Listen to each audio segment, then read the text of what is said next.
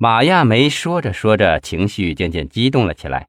她站起身来，想去办公桌上端茶杯。这时，秘书郑芝玲走了进来，到马亚梅的身边，低声说：“马省长，南江市领导在找文书记，说有急事汇报。”文艺听到一怔，马上站了起来：“什么事？谁找我？打我手机不就得了？”话一出口，他才意识到。他刚才进了省长的办公室，就已经关了手机。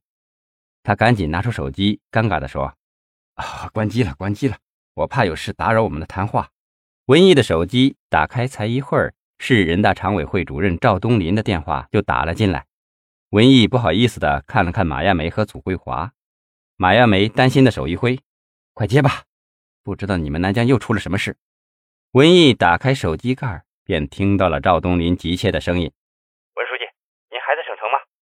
啊，是啊，正和马省省长找我谈话，还在谈呢。方便吗？啊，说吧，没关系。赵东林在那边这才如实的说：“现在咱们南疆机关大院里挤满了上访的群众啊。”什么事情？赵东林生气的说：“还不是天龙国际商贸城的事。群众说商贸城的摊位招租费太高，而且里面的消防等安全措施还存在着明显的安全隐患。”群众要求政府马上解决三个问题：一是降低摊位的租金，二是必须排除商贸城的安全隐患，三是坚决查处商贸城工程的严重腐败问题。赵东林心情越说越沉重。我已经让季明同志派公安局的同志在第一时间赶到了现场，局势已经得到了初步的控制，只是还有相当一部分群众不肯离去，说是一定要见你。文艺回头看了看马亚梅，如果这些群众一定要见我，那就先让他们耐心的等待一会儿。马省长这边和我谈话就要结束了，我立即动身赶回去。赵东林松了一口气。那好，那好，我先稳定好群众，等你回来。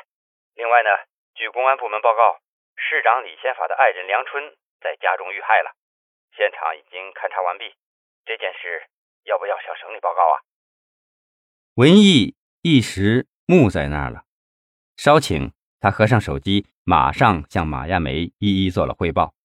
马亚梅叹了一口气：“文艺同志啊，南疆不能再出什么事情了，这种关键时刻真不能再出什么大事了呀。”马亚梅踱到窗前，又从窗前回转身，看了看文艺：“文艺同志，今天咱们的谈话就到这儿吧，南疆的群众还在等着你呢。”文艺站起身。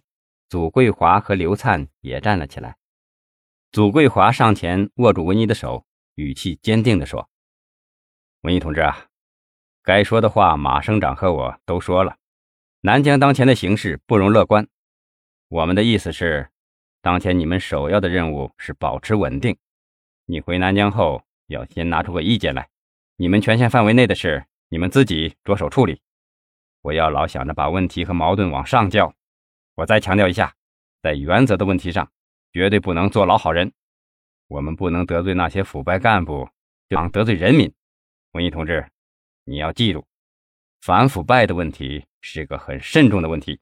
我们一方面要有事实根据，另一方面要做到铁面无私，绝不能姑息迁就。还有，在证据没有完全掌握之前，一定要注意保密工作。刘灿。等祖桂华讲完，便也插上了一句：“文艺同志啊，另外还有一件事，我想提醒你。啊，您说，刘厅长。据我们省厅了解的情况看，南江公安局副局长范守业有严重的腐败问题，你们对他做好密切的监视，必要时可以采取一定的措施。”文艺坚定地看着刘灿：“啊，刘厅长，您放心，我们早已经对范守业密切监视了，而且还掌握了不少他违法犯罪的事实呢。”文艺转过头。啊，总书记，您提醒的很及时，我一定按照您的指示去做。